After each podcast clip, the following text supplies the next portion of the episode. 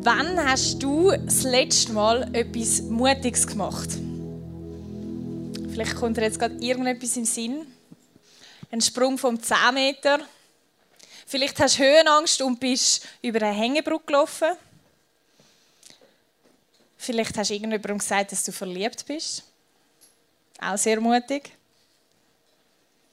Was hast du dabei gefühlt? So ein Nervenkitzel, Unsicherheit, Angst vielleicht? Wenn wir auf unseren Serientitel schauen, dann sehen wir, dass wir eigentlich jeden Tag so etwas riskieren. Und zwar Wagnisbeziehung. Eine Beziehung ist irgendwie nicht einfach gleich Sicherheit. Wagnis meint damit ein riskantes Vorhaben, eine Gefahr, eine Möglichkeit vom Verlust, ein Schaden, der damit verbunden ist. Ein Wagnis ist also ein Risiko und gleichzeitig aber auch ein Abenteuer. Man wagt etwas im Wissen, dass man nicht genau weiß, wie es rauskommt. Und das ist irgendwie bei Beziehungen auch so. Natürlich, es hat auch unglaublich viel Schönes. Ich liebe jegliche Art von Beziehungen. Es ist einfach cool, mit Menschen unterwegs zu sein. Aber man weiß gleich nicht ganz, wie jetzt gegenüber drauf ist. Oder wie ich drauf bin, das weiß man auch nicht so ganz. In dieser Serie geht es um jegliche Art von Beziehungen. Also es ist jetzt da nicht nur Liebespaar angesprochen oder so, sondern jede Beziehung, die du hast mit irgendeinem Menschen, soll in dieser ähm, Serie angesprochen werden. Also deine Beziehungen, die du hast in der Schule, in der Lehre, also so ein bisschen distanzierte Beziehungen, vielleicht im Turnverein oder so, aber auch Beziehungen in deinem nächsten Umfeld. Also deine besten Freunde, so deine Homies, deine Familie, deine Small Group gehört vielleicht dort auch rein. Und diese Freundschaft und diese Beziehungen soll es gehen. Und es gibt unendlich viele Themen, die man auf das Thema Beziehung ansprechen könnte. Aber wir schauen in diesem, Sonntag und nächsten Sonntag zwei Themen an. Heute Konflikt wagen, nächste Woche Vertrautheit wagen. Oft ist es doch so, dass unsere nächsten Freunde, unsere Familie, mit denen, wo wir am liebsten Zeit verbringen, auch die Leute sind, wo es manchmal mega schwer ist, die Seiten, die wir nicht so cool an uns finden, zu verstecken. Also wenn ich mit meiner Familie bin, bin ich tot ehrlich. Und manchmal so ein bisschen zu ehrlich. So die Momente, wo du einfach etwas noch raushaust und erst nachher so merkst, ja, hätte ich das jetzt zu jemandem gesagt? Also das hätte ich nicht gesagt. Einfach, da fühle ich mich jetzt ein bisschen zu wohl. Und ich kann dann in diesen Momenten ein bisschen hart sein oder ein bisschen harsch. Einfach so halt fadengrad raus. Aber auch in die andere Richtung ist es so. Es gibt, es gibt keinen Mensch auf der ganzen Welt, der mich so fest provozieren kann wie mein grosser Bruder. Er weiß ganz genau, was er muss sagen und so auf welche Art, immer so mit so einem leichten Lächeln sagt er dann etwas. Und er weiß ganz genau, dass mich das provoziert. Und gleichzeitig ist das irgendwie etwas mega Schönes. Mein Bruder und ich, wir sind super. Aber wir wissen einfach auch ganz genau, was der andere stresst. Wir kennen uns so gut. Und so kann manchmal aus Sticheleien, aus Sachen, die wir irgendwie noch lustig finden, auf einmal ein Konflikt entstehen. Konflikt entstehen überall dort, wo wir mit Menschen in einer Beziehung sind. So nah, dort gehen vielleicht Verletzungen ein bisschen tiefer, aber auch bei Beziehungen, die sehr professionell sind, kann es Konflikt geben. Und ich wage jetzt mal so eine allgemeine Aussage zu sagen. Man hat Konflikt nicht gern. Konflikte sind anstrengend. In mir macht sich immer so ein Gefühl bemerkbar, wenn ich merke, etwas stimmt zwischen mir und einer Person nicht. Das habe ich gar nicht gern. Und wenn ich dann noch merke, dass ich jetzt eigentlich mit dieser Person ein klärendes Gespräch führen müsste, dann wird das Gefühl noch intensiver. Ich habe Konflikt nicht gern. Wenn ich könnte wünschen, würde ich wünschen, dass ich nie an einem Konflikt beteiligt wäre. Oder dass man es einfach ignorieren könnte und dann wäre es wieder gut. Wir lesen auch in der Bibel, dass Konflikte zum Leben dazugehören. Wir sehen sie in unserem eigenen Leben. Konflikt gehören dazu. Grosse, kleine, sonnige, wo mit der Entschuldigung schon wieder alles gut ist. Sonnige, wo wir eben wirklich anhocken und so ein klärendes Gespräch führen. Und vielleicht poppt jetzt auch gerade dir so ein Name in den Kopf, wo du merkst, da ist noch etwas, was nicht so gut ist. Dort müsste ich vielleicht ein genauer anschauen.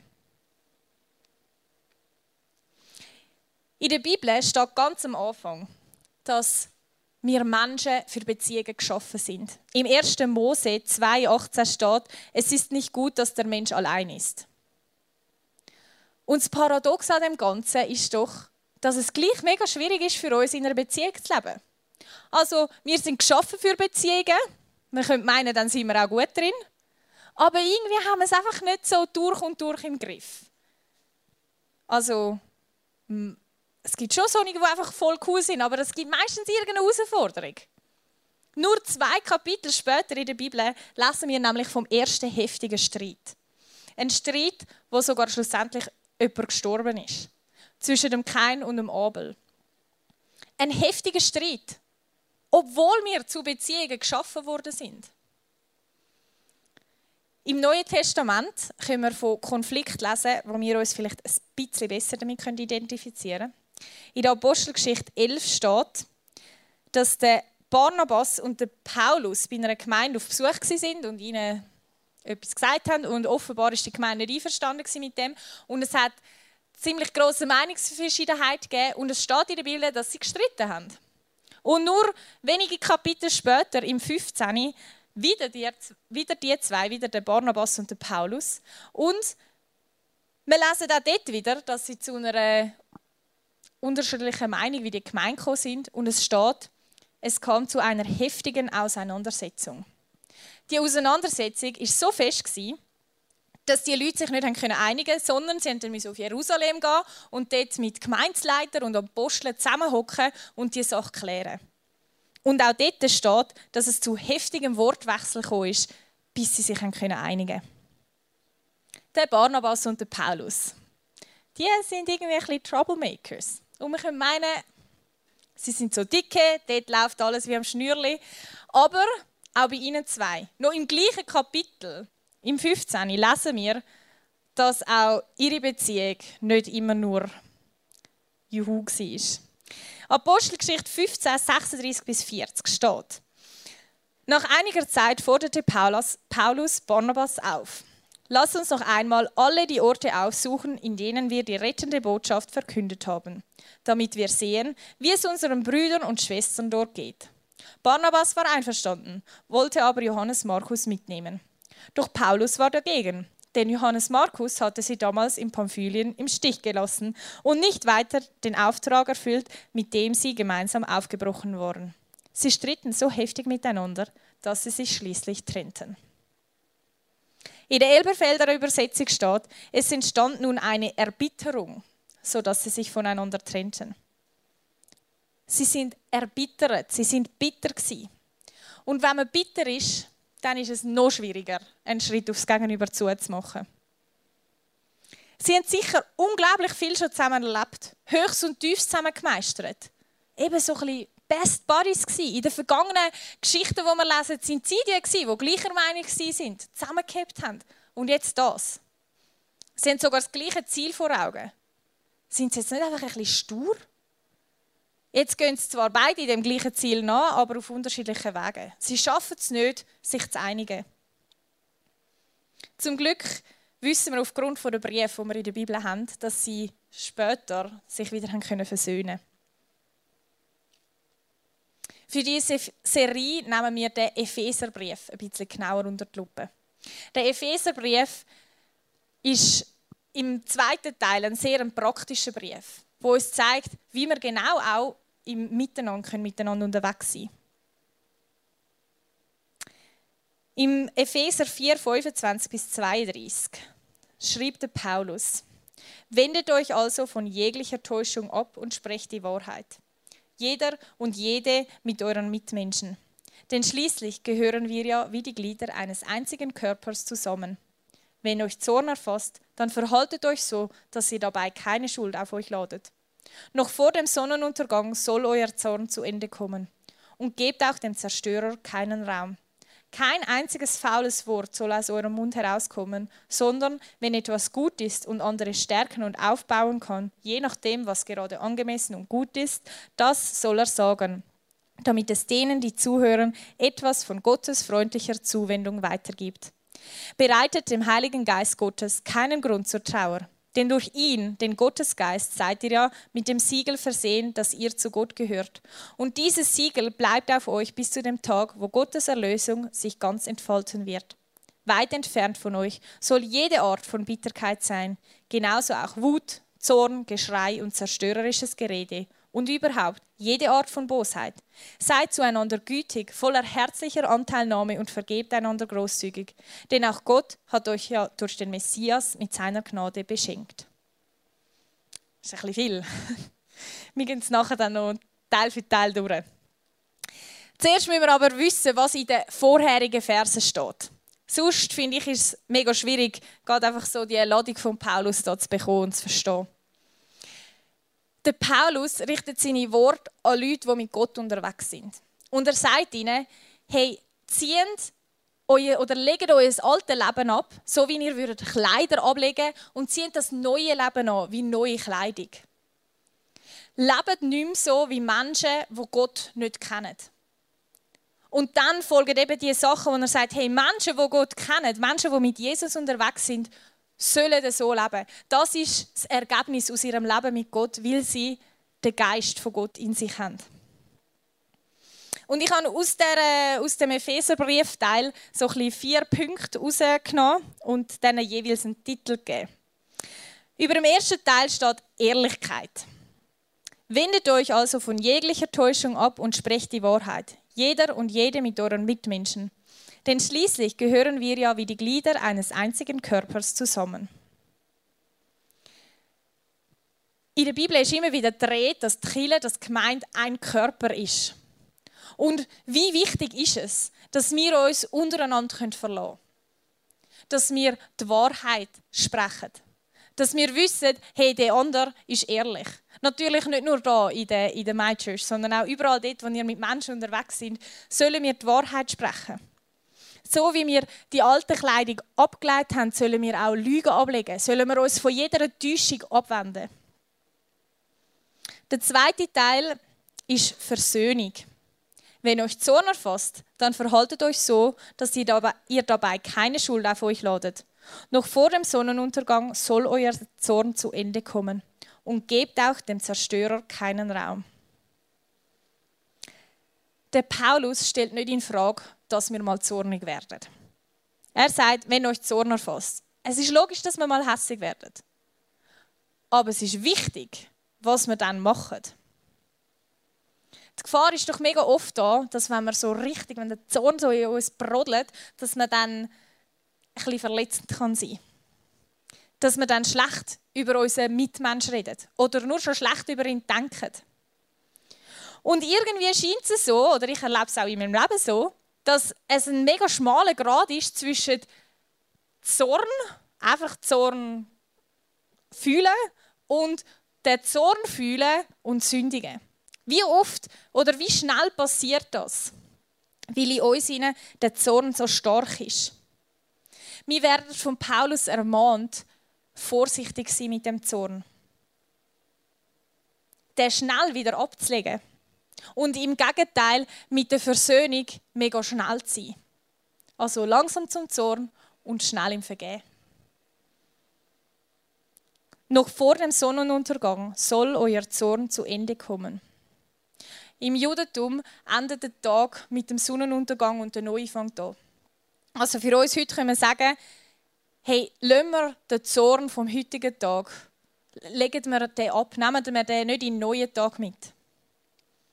Und offenbar ist der Zorn irgendwie eine einfache, einfache Eingangstür für den Zerstörer, für den Durcheinanderbringer. Durcheinanderbringer von Beziehungen. Also auch dort sollen wir vorsichtig sein, dass wir dem nicht Raum geben, dem, wo unsere Beziehungen zerstören kann.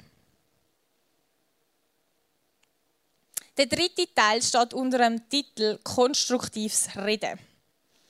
Kein einzig faules Wort soll aus eurem Mund herauskommen, sondern wenn etwas gut ist und andere stärken und aufbauen kann, je nachdem, was gerade angemessen und gut ist, das soll er sagen, damit es denen, die zuhören, etwas von Gottes freundlicher Zuwendung weitergibt. Bereitet dem Heiligen Geist Gottes keinen Grund zur Trauer.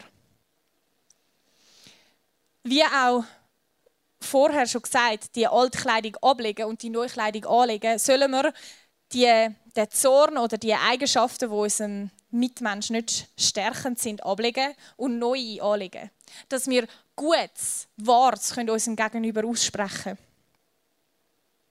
Das, was wir sagen, soll unseren Nächsten ermutigen und so damit den ganzen Körper, also uns als ganze Gemeinschaft.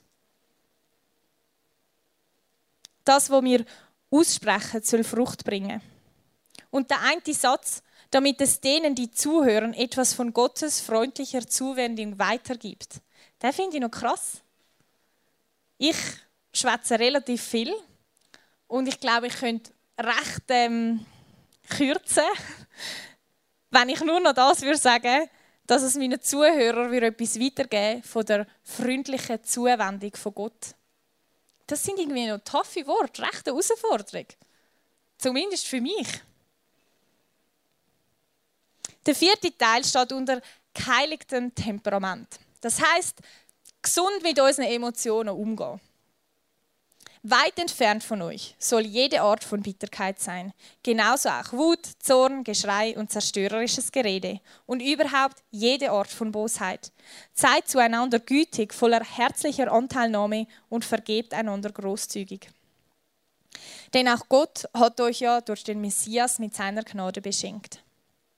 Er fasst noch mal kurz zusammen, was wir sollen aus dem Weg schaffen, was wir stattdessen sollen annehmen und fasst es so mit dieser Bosheit zusammen. Bitterkeit, Wut, Zorn, das empfinden wir dann, wenn wir von jemandem verletzt worden sind. Dann empfinden wir das dieser Person gegenüber. Und er sagt dort aber, hey, dann sollen ihr vergeben. Genau diesen Personen sollen ihr vergeben. Und wieso ist das möglich? Weil wir die Vergebung auch schon bekommen haben. Wo Jesus am Kreuz gestorben ist, hat er uns allen vergeben. Für alle unsere Fehler. Und hat uns reingewaschen. Er hat uns Vergebung für die Ewigkeit gegeben. Und aufgrund von dem, weil wir die Vergebung so grosszügig erfahren haben, sollen wir und können wir das auch weitergeben.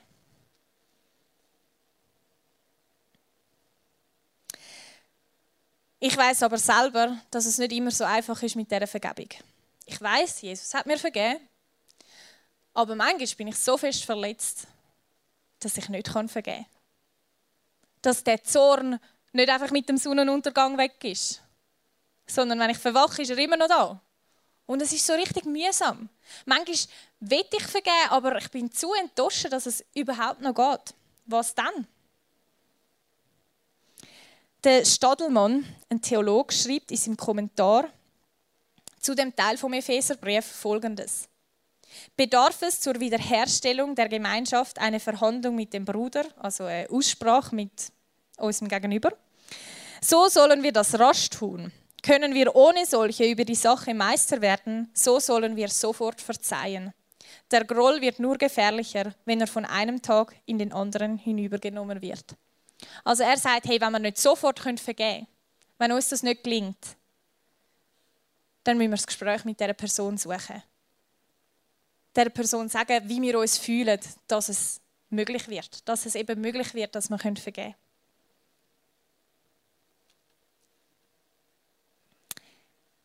Dort, wo wir mit Menschen zusammenleben, dort, wo wir mit ihnen unterwegs sind, ist es naheliegend, dass früher oder später irgendwo mal einen Konflikt gibt, dass es einen Anlass gibt, wo wir könnten hässig werden auf unser Gegenüber. Und der Paulus stellt das nicht in Frage. Er sagt nicht, dass das nie passiert, sondern ihm geht es darum, wie wir dann umgehen, wenn wir die Emotionen empfinden. Wenn wir die also irgendwie gesund angehen, die Konflikt, dann könnte es sogar sein, dass wenn wir so einen Konflikt wagen, dass das eine Chance ist. Eine Chance, uns selber herauszufordern, uns besser kennenzulernen, aber auch unser Gegenüber besser kennenzulernen. Konflikte geben uns die Chance, auch in Differenzen in Beziehung zu bleiben. Sie geben uns die Chance, über uns auszuwachsen. Und die zwei Sachen lernen abzuwägen. Kann ich sofort vergeben oder soll ich das Gespräch suchen? Sie lernen uns Demut. Konflikt lernen uns, unser Gegenüber zu verstehen, ihren Standpunkt anzuhören, aber auch unseren zu vertreten. Und es gibt verschiedene Wege, so Konflikt anzugehen. Es gibt ganz viele verschiedene Typen. Für die, die Timon Studler kennen, er sagt immer, er hätte Konflikt gerne. Ich kann mir das zwar fast nicht vorstellen. Ich glaube, er lügt. Nein, für mich ist das so etwas Unvorstellbares. Da haben wir so zwei Unterschiede. Er, der sagt, mal Konflikt eigentlich noch easy. Ich würde mich jetzt mal so ein bisschen in die Mitte einreihen und sagen, ja, also ich kann es angehen, aber wenn ich nicht muss, dann mache ich es nicht. Und dann kenne ich auch noch jemand anderes, der ähm, das sehr gern, sehr gern würde jeglichen Konflikt. Und das ist dann eben genau das gibt das Potenzial für die Herausforderungen. Dort stehen wir mit drin, weil wir verschieden sind und weil wir verschieden an die Herausforderungen, an die Konflikte angehen. Der Thomas Harry schreibt im Buch Die Kunst, andere zu führen, folgendes. Beziehungsweise er tut Tier, ähm, er hat so Tiere erfunden, die Typen beschreiben. Und ich habe jetzt einfach zwei Tiere rausgenommen von ihm. Und wir fangen an mit dem Fulltier. Das Fulltier. Danke Jamina, falls du heute da bist. Das habe ich von ihr ausgelehnt. Das Fulltier ist sehr gut im Ignorieren. So. Es hängt sich so an Baum, chillt, genießt. Und wenn es so merkt, ah, da ist ein Konflikt im Anflug, dann stellt es auf Durchzug. Es chillt ein bisschen. Es interessiert nicht gross. Es hat ein bisschen, es ist mir Egalhaltung. Könnte es sein, für so einen Fulltier-Typ, dass er müsste lernen bei Konflikt wirklich anzuschauen? Dass er müsste lernen Konflikt ernst zu nehmen oder sein Gegenüber ernst zu nehmen? Könnte es sein, dass auch er müsste lernen, dass er seine Meinung in einem Konflikt auch müsste sagen? Das zweite Tier ist der Louis. Und sein Motto ist: Zeig, wer hier der Chef ist. Also er ist einfach so laut und schwätzt den anderen im Boden, dass der andere nicht mehr mega viel sagen kann. Er macht deutlich, wer das letzte Wort hat. Er kann jemandem so richtig die Leviten lesen und sagt, hey, du bist im Fall die schuld. Ich habe eigentlich richtig gehandelt in diesem Konflikt, aber also wegen dir haben wir den Konflikt. Du bist schuldig. Er hat sich seinen Standpunkt so gut überlegt, dass er den souverän kann vertreten kann. Könnte es sein für einen Loi, dass er lernen müsste, seinem Gegenüber zuzulassen, dass er lernen müsste, dass es in einem Konflikt gar nicht unbedingt einen Schuldigen gibt. Dass er lernen müsste, sein Gegenüber wirklich zu verstehen. Und dann das letzte Tier, das habe ich erfunden. Und das ist das Kuscheltier. das Kuscheltier, das Motto von dem ist Hauptsache Frieden. Hebt das? Ja. So. Egal. Gut. Nein, das ist ja dumm. Machen wir das so. Gut. Also, Hauptsache Frieden. Kuscheltiere wollen auf jeden Fall Harmonie. Sie tun lieber alles abschlucken. Ihre Meinung, ihre Emotionen, einfach alles abschlucken. Hauptsache, es gibt keinen Konflikt. Anpassung ist angesagt. Lieber die anderen reden lassen und machen lassen, als dass da etwas passieren könnte. Lieber etwas machen, was man selber nicht so cool findet, als dass es einen Konflikt gibt. Könnte es sein, für ein Kuscheltier, dass es lernen müsste, Konflikt anzugehen. wirklich anzugehen. Könnte es sein, dass ein Kuscheltier müsste lernen die eigenen Bedürfnisse, die eigenen Wünsche wirklich zu kommunizieren? Kannst du dich mit dem einen oder anderen Tier identifizieren? Oder vielleicht auch nur einen Punkt davon? Vielleicht sind in dir jetzt auch noch andere Sachen aufgekommen, wo du denkst, äh, ich sehe mich jetzt keinem von denen, aber ich habe, glaube ich, so ein bisschen die Neigung. Jetzt ist aber noch dumm. Nur herauszufinden, welches Tier das wir dann sind, das bringt uns noch nicht so weiter. Sondern jetzt ist es daran, dass wir auch einen Schritt wagen. Einen Schritt in einer Beziehung wagen. Dass wir einen Konflikt wagen. Es wird konkret. Das heißt, die Sachen aus dem Epheserbrief in unserem Leben irgendwie anzuwenden.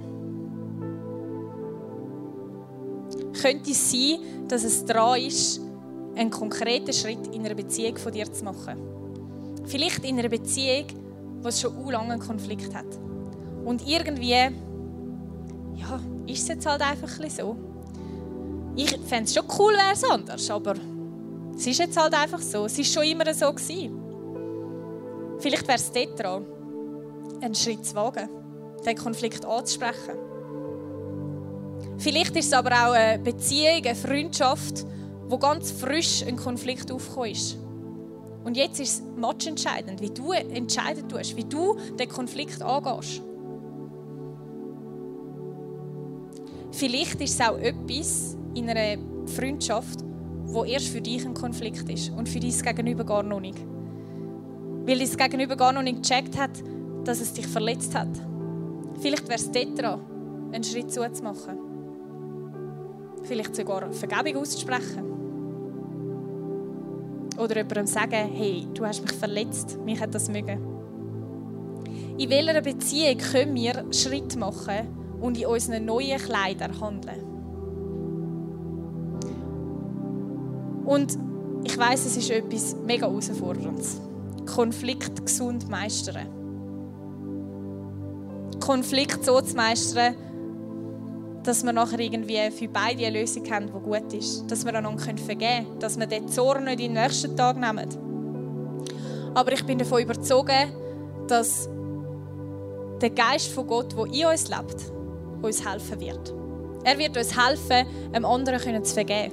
Er wird uns die Stärke dazu geben. Und vielleicht dauert das ein Zeitchen, vielleicht sogar Jahre, bis wir fähig sind zum Vergeben, aber ich bin sicher, dass er uns hilft in dem. So wie er uns auch hilft, bei so einem Gespräch mit einem Freund, so eine Beziehung anzuschauen, einen Konflikt anzuschauen.